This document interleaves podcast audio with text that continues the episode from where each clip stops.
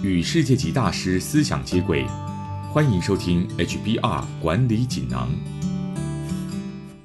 你好，我是这个单元转述师周振宇。今天跟你谈的主题是精确预估等候时间，别让顾客不开心。内容摘自《哈佛商业评论》全球繁体中文版。有一句玩笑话是这么说的：台湾人就是喜欢排队。这句话，服务业者一定深有体会。从街坊美食、手摇饮料到医院挂号，难免都需要排队等候。幸好科技发展下，排队已经可以在线上进行。无论是取号等候，或是在线上查询排队进度，都可以让业者有更多调度的弹性。不过你知道吗？设计良好的在线排队机制，不只能降低顾客的不耐烦，甚至有可能会提高顾客的消费体验，进而提高满意度。让我详细说明以下四点诀窍。第一点，提供预估等候时间可以降低顾客平均等候时间，让顾客知道等待时间，他们可以自行判断是否愿意继续等待。排队的时候势必会因为有人不想等待而放弃排队，这样就能够缩短其他人的等候时间。只要实际等候的时间比原先预估的更少，加速队伍的行进速度，就能改善每位顾客的消费体验。第二。悲观的预估时间会好过乐观的预估时间。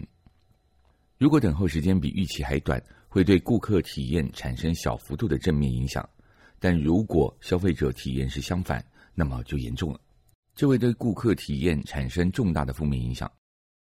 当然，这并不表示要故意让顾客以为要等很久，这样只会流失顾客。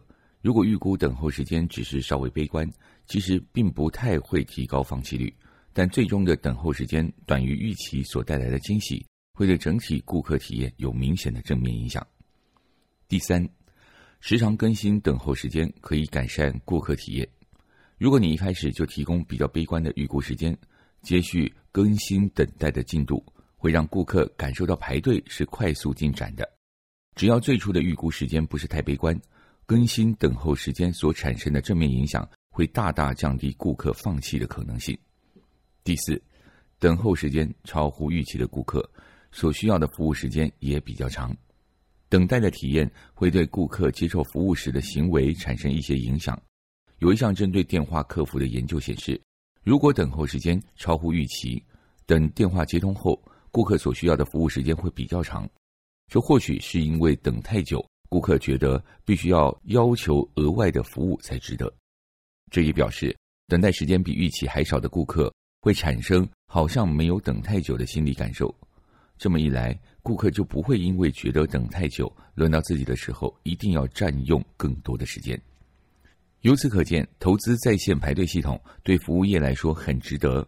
服务的透明和贴心可以增加顾客的信任，进而改善顾客体验。以上摘自《哈佛商业评论》全球繁体中文版，精确预估等候时间，别让顾客不开心。服务业可以借由改善顾客的排队品质，提高顾客体验，增进顾客对品牌的信赖。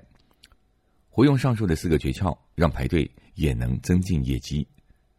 更多精彩内容，欢迎阅读《哈佛商业评论》全球繁体中文版。想学习更多管理学经典思维，请参考线上课程《跟着大师学管理》。谢谢你的收听，我们下周见。